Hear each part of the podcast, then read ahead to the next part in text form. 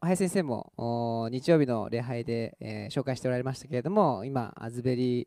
え、大学というところで、えー、リバイバルが、えー、本当に、まあ、続いているというニュースをずっと聞いてるんですけれども、えー、本当に今何が起こっているのかということですね。少しだけ、えー、みんなと分かち合ってですね。そしてまた私たち自身もですね本当に神様が、えー、本当に触れてくださることを求めて、えー、一緒に今日は祈れたらと思っております。すみませんこれちょっと消し忘れちゃった。はい。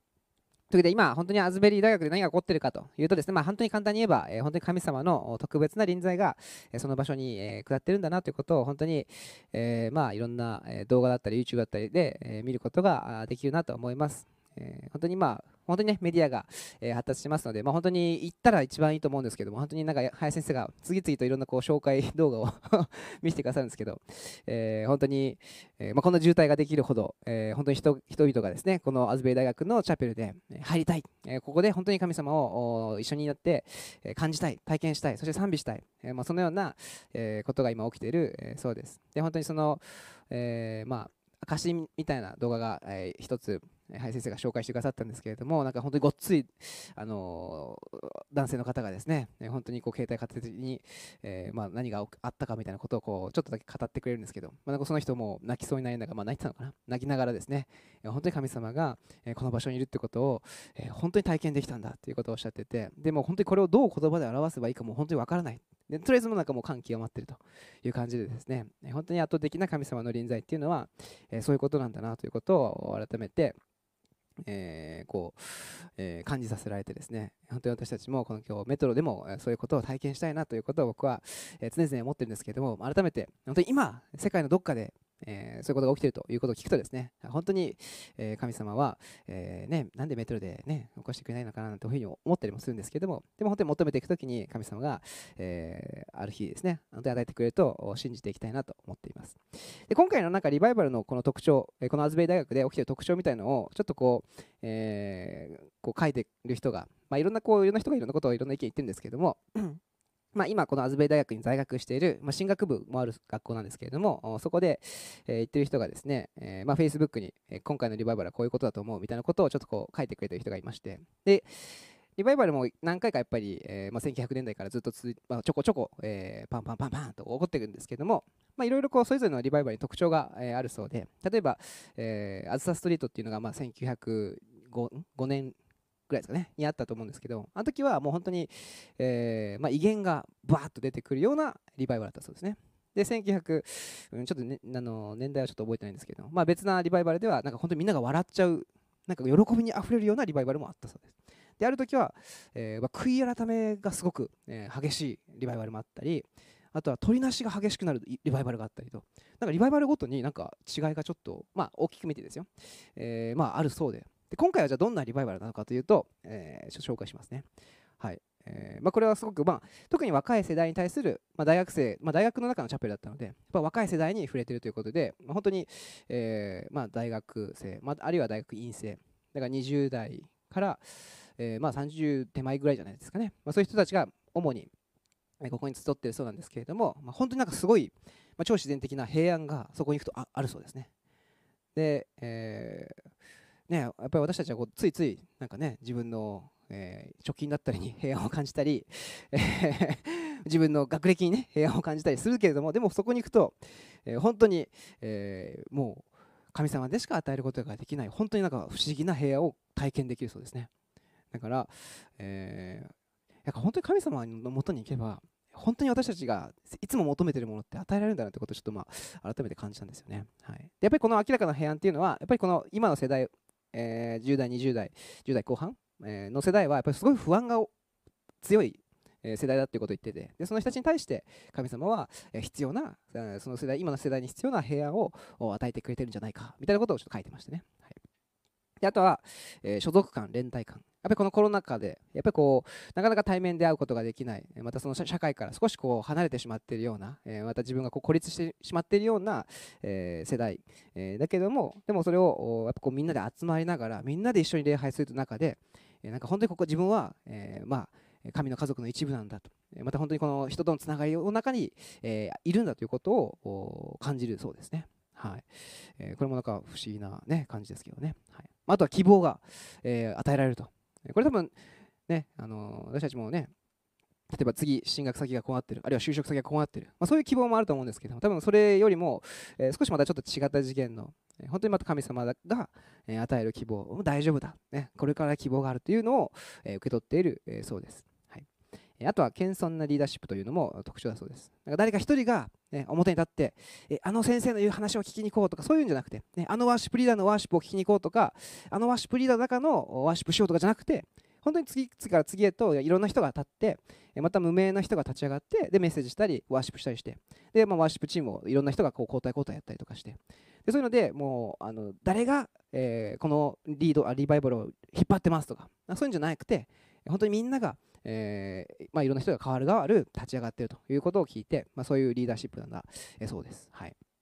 であとは、え、集まって賛美する喜びというのを本当にみんな体験しているということを聞きました。でこれもやっぱりコロナ禍の影響もあるのかなと本当にその人と人とのつながりというのを、まあ、コロナでこう分断されてしまった社会の中にあって、えー、本当にみんな改めて集まって、本当に神様を礼拝すると賛美すると、その時に、しか体験できない、そういう喜びが、あるんだということを言っていました。はい、ということで、え、なんかすごい激しい、え、情熱的な、え、またすごいみんなでこう燃えるというよりはすごくなんかみんながこう平安を受け取るようなはい。まあ、そんな感じのリバイバルだそうです。はい、これはまあ多分ね人によって見方はいろいろあると思うんですけれども、まあ、この人はそういうふうに紹介していてですね。でも本当に神様が、えー、そこにいるんだという本当に臨在っていうのはそういるってとこですね。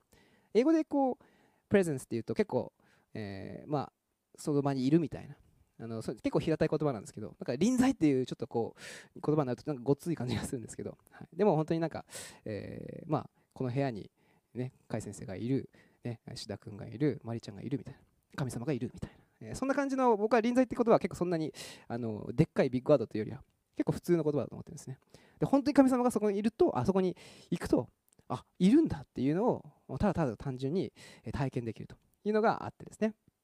まあ、それが、え、リバイバルなんだなと思ってですね、えー、はい、私たちもこういうことを求めてね、いきたいなということを、え、改めて、え、思わされています。はい、次2つ目ですね。でやっぱりあのリバイバルっていうと、まあ、大体こうあの臨在の中で、えー、悔い改めると思うんですけれども。で僕は最近ちょっとこう自分の中でも祈ってて、まあ、ちょっとこうむしゃくしゃしてる時に、まあ、もうみたいな感じでちょっと祈り始めた時があってですね。でやっぱりこうむしゃくしゃしてる時は自分が間違ってるって絶対認められないですね。まあ相手がねちょっとねみたいなね。相手がおかしいとかね。いろいろこう相手を責める気持ちばっかりなんですけども。でも祈ってやっぱ神様が今ここにおられるんだなということを僕もこう賛美とかするとこう体験感じたりするんですけれどもそうするとやっぱりこう自然とあ自分が違うところがあるよなっていうこう立ち止まれるんですね。でこれって僕やっぱりこの神様の臨在を体験するとやっぱり人って悔い改めたくなるんだろうなということを僕は、え、ちょっと最近思ったしまたこのリバイバルの姿を見てると、まあ、大体こう皆さん悔い改めてるんですけども、え、やっぱりこの神様が臨在のあるところに、まあ、悔い改めっていうのも起こるんだなというふうに思うんですね。で結構僕悔い改めのイメージって、えー、まあ本当にね修行みたいな感じでねこれは、ね、やんなきゃいけないことなんで神様悔い改めますって言ってすごい力入れながら、ね、修行っつってごめんなさいみたいな感じなのかなというふうに、えー、思って、まあ、本当に自分をこうなんていうかプレッシャーかけて、ね、悔い改めないと、ね、これから悪いこと起こるからとか、えー、悔い改めないと神様怒るからとか、えー、まあ苦しいけどでも悔い改めますみたいななんかそういう感じなイメージが、え、あるんじゃないかなと思うんですけれども、まあ、これをちょっとまあ雪山に例えてみると、まあ、雪山の中でコート脱げって言われたら、ね、絶対無理ですよね。そう。だからでも悔い改めのイメージは間違ったイメージはもう雪山でもう明らかにめちゃめちゃ寒くて脱いだら大変なことになるって分かってるのにコートを脱ぐようなものだと。ね、ちょっと分かりにくいですかね。はい、僕のイメージは、まあまあ、ちょっとまず聞いてください、聞いてくださいね。はい、でもですね、正しいイメージは、こんな感じなんですよ。ね、暖かい部屋の中でコートを脱ぐのって何の、まあ、無理もないじゃないですか。だから、でも結構僕たちの中で、やっぱりこう、なんでこう間違った態度とか、間違ったこう習慣とか身につけちゃうかって言ったら、寒いからなんですよ。苦しいからなんですよ。でも、神様の臨在に入るときに、あ、もうこのコートは必要ないんだなってことに気がつくんですね。あ今まで自分はお金が必要だと思ってお金を一生懸命こうしがみついてたけどあ神様の臨在に入るときに神様がおられるってことを信じるときにあこのお金に握,、ね、握ってたこの手はあ離せばいいんだなって。あるいは、え何かこうね、これだけは話せない。やっぱり自分の中で、え、大事にしてるものってやっぱあると思うんですけどこれだけは話せないって思ってた、ね、絶対にこれは寒いから死んじゃうから凍え死んじゃうから話せないと思ってたものを神様の臨在の中に入るときにあ神様がいるならこれをもう手放して本当に神様を信頼して神様と共に歩んでいけばいいんだなと、まあ、そういうふうに、え気がつけるから悔い改めに導かれるんだなと思うんですね。なので、えー、まあ、もちろん悔い改めるから神様の臨在に入れるという部分とまた神様の臨在に入るから、えより深い悔い改めと導かれると、まあ、その両面が、えあるなというふうに思うんですね。なので、本当に私たちは、え神様の臨在の中でなんかちょっと悔い改めなきゃいけないと思うと責められるのかなというふうに思うかもしれないんですけども違うんですよ。あのね自分たちがこう間違ってこうねあったかい神様の臨在で神様がいるのに無駄に着てるもの無駄に身につけてるものを、え、手放すことが、え、悔い改めですね。なので、えー、本当に、え神様の臨在の中で私たちは悔い改めていきたいなというふうに、ね、思います。え第2コリントの7章10節にこんな御言葉がありますので皆さんと一緒に読みたいと思います。3はい。神の御心に沿った悲しみは後悔のない救いに至る悔い改めを生じさせますが世の悲しみは死をもたらします。メン。ということでなんかこの修行みたいな感じで悔い改めを思ってる人はですね、まあ、ある意味こう世の悲しみの延長に悔い改めがあると感じてるんじゃないかなと思うんですけれどもでも本当に私たちが神様が、えー、導く悔い改めというのは本当に私たちが身につけてきたしがみついていた束縛されていた、え、自分が縛られていたものそれを手放すことでしか、え、ないわけですね。なので、まあ、こんなイメージですかね。えー、まあ、えー、これは何のイメージかちょっとわかんないですけどね。まあ、お金、株ですかね。ね、株とかそういうのかもしれないですけども、本当にもう、えー、そういうのにこだわり続けて、え、まあ、お金が、ね、欲しい欲しい欲しいと思っている人はですね、まあ、お金が手放せない人は、まあ、お金に縛られてるしあるいはあのスマホが手放せない人は、え、スマホに、えー、まあ、囚われてるしでそこから、え自由になることを神様は、え願っているわけですね。なので、まあ、やっぱりこれがないと自分は生きていけないと思ってるから私たちはこうずっと握り続けるんですけれどもでも本当に神様が触れてくださるとき本当に神様の臨在を体験するときに私たちはあ自分にはこういうものはもう必要ないんだということを本当に確信を持ってですね、え悔い改めることが、えできるんだなと思います。やっぱその結果ですね、本当に、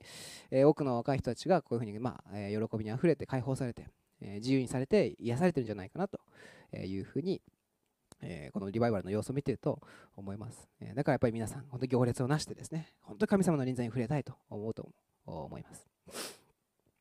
なので、はい、今は結構スマホがなかなか手放せない世代ですけれども、はいえー、ぜひ親御の、えーね、あの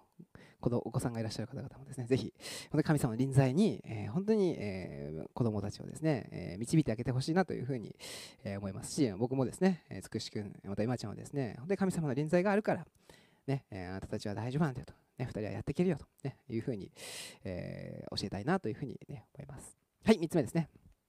最後ですね、え神様を変えたい私たちと私たちを変えたい神様ということで、え、まあ先ほどのこの悔い改めたくないって思うのはある意味、え、ま、神様僕は自分のこの生き方やり方は変えたくないけどでも神様あなたが、まえ、何かすごいことにしてください祝福してくださいっていうのは、ま、神様を変えたい私たちのまあ、ちょっと肉の心があるんじゃないかなと思うんですね。でも神様は私たちを変えて私たちを作り変えたいと願っているわけですねなので、まあ、こんな先先週の引き継ぎの図ですけれども、まあ、私たちは、まあえー、まあ、罪の中に、えー、まあ、堕落した世の中やっぱり神様から離れた世界に生まれて、えまたえ完璧でないえ両親に育てられると、やっぱりどうしてもこう罪の性質え、またえ自分の中から湧き出てくる肉の思いがあって、やっぱりこう罪の中にどうしてもこう、え、まあ、とどまりたくなっちゃうんですね。こっちの方が楽だ、こっちの方がいいって思っちゃうけれどもですね、えー、だからこうイエス様、えー、なんとか、ね、まあ認めてくださいよ、勘弁してくださいよ、ね、私のこの生き方で生かしてくださいと。やり方で生かしてくださいというふうに、まあ、イエス様を、ね、自分の側にこうね、えー、合わせようとする、ことがやっぱり、えー、しばしばあるんじゃないかなと思いますし、え僕も神様それぐらいいいじゃないですかとか、まあ、結構思っちゃう言い訳したくなっちゃう気持ちがあるんですけれどもでも神様はですねいつもあなた側に行くんじゃなくてあなたが私のもとに来なさいということをいつも招いてくださっているんですね。でそれはですね本当に神様が、私たちを信じているっていう、僕は証拠だなと思うんですね。変われるよ君なら、君はもっと素晴らしい君になれると。いうことをいつも神様は信じて私たちに期待をかけてくれてるんだなというふうに思います。なので、えー、本当にそうですね、えー、まあ、リバイバルというのは本当にこういうふうにイエス様のもとに、まあ、ちょっとこうね、あの神様が少し追い風をくれてるんだなと思うんですけれどもでもちろん、えー、その追い風がなくてもですね私たちは基本的、まあ、常にですねイエス様の方に行こう行こうという私たちにであり続けてでその中でやっぱりなんとか神様がたまにですね、えー、まあ、やっぱ神様の主権の中でリバイバルが起きますのでなぜ来るかとかやっぱ研究されると思うんですけど正直なぜ来るかを研究してそれが本当だったとしてしたらある意味神様をコントロールできることになっちゃうので。で正直僕はなぜはもちろんある程度は研究すること大事だと思うんですけどじゃあそれで神様をコントロールできる僕たちになるか教会が神様をコントロールできるかって言ったら僕はそれ絶対ないと思うんですよ。